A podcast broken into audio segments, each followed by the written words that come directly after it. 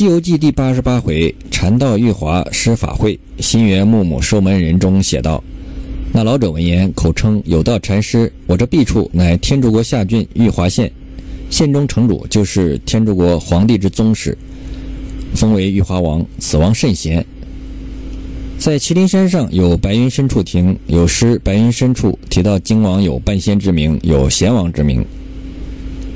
诗说。”金国半仙宗史，远尘脱俗绝凡情，结彩迎春总浪明。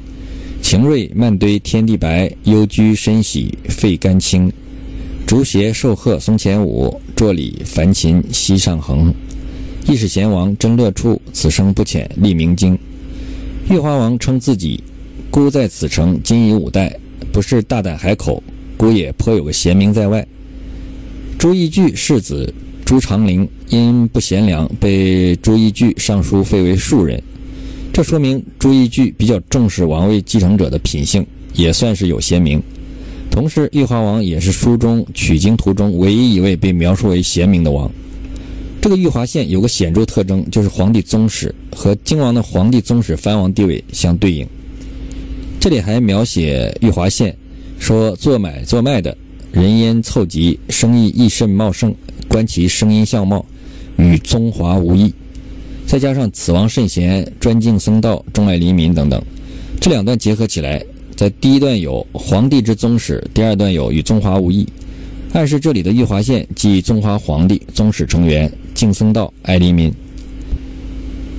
金王府总体格局为王城、外城两部分，外建高大城墙，四面城墙各居中位置修建正门，分别命名为东为体仁门。西为遵义门，南为端礼门，北为广智门。在十六回观音院僧魔宝贝黑风山怪窃袈裟中，有一个小和尚，名唤广智。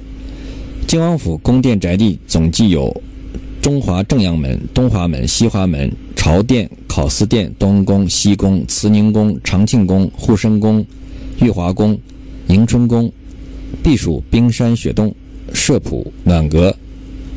除了朝殿、考司殿和奇宫之外，还有一些未命名的宫殿、楼亭、台榭、廊庑、旧等。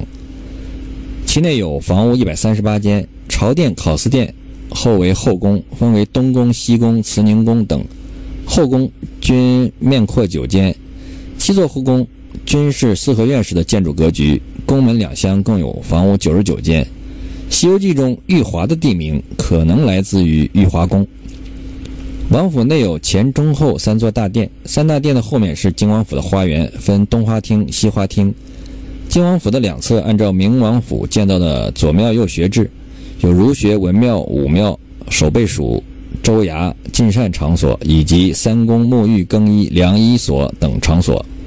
靖王府房屋有几百间。《西游记》中有关于玉华王府的描述。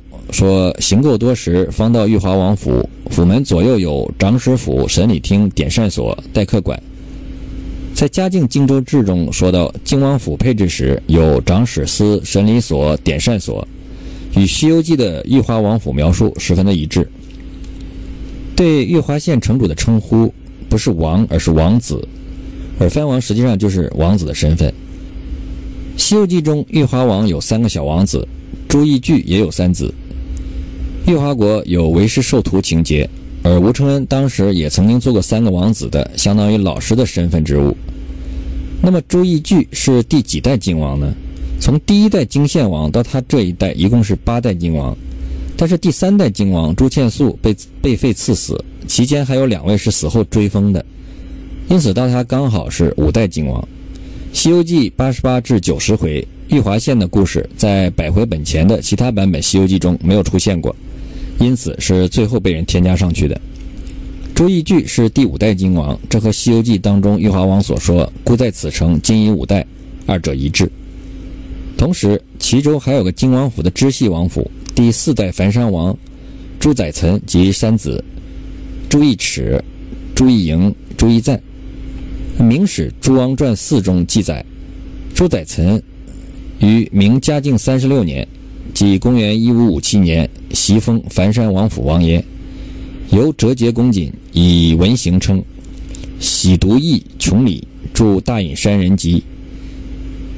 以文行称，就是以文章和德行著称于世。有三王子，一尺、一营、一赞，皆公师。兄弟常共处一楼，好花萼社。长子朱一齿，约在一五五七至一六二六年，字孟长，号震岳，又字龙阳，匡鼎，字号隐真子。博学工诗文，熟悉道学，著有《道德经说奥》《广砚堂集》，都被《四库全书》收录。还有诗文《镇岳诗话》，后承袭王位。人物志《文苑传》记载，他小时候聪慧过人，读书一目十行。长大后学问渊博，擅长吟诗作文。他不喜欢荣华富贵，而羡慕古代淮南八公那些人一样的神仙日子。《世德堂本序》说，《西游记》作者时有或曰出今天黄河猴王之国，或曰出八公之徒，或曰出王自治。他和其父亲同时符合这三个特征。朱一营被封为郑国将军，后被任命为楚王府宗正。朱一赞被封为郑国将军。隆庆二年至三年，即一五六八至一五六九年，吴承恩曾任京府稽膳，那时候吴六十五岁，朱载岑约三十五岁，朱一尺十二岁。一五九二年，《世德堂本西游记》出版时，朱一尺三十五岁，唐和征五十四岁，吴承恩去世十年。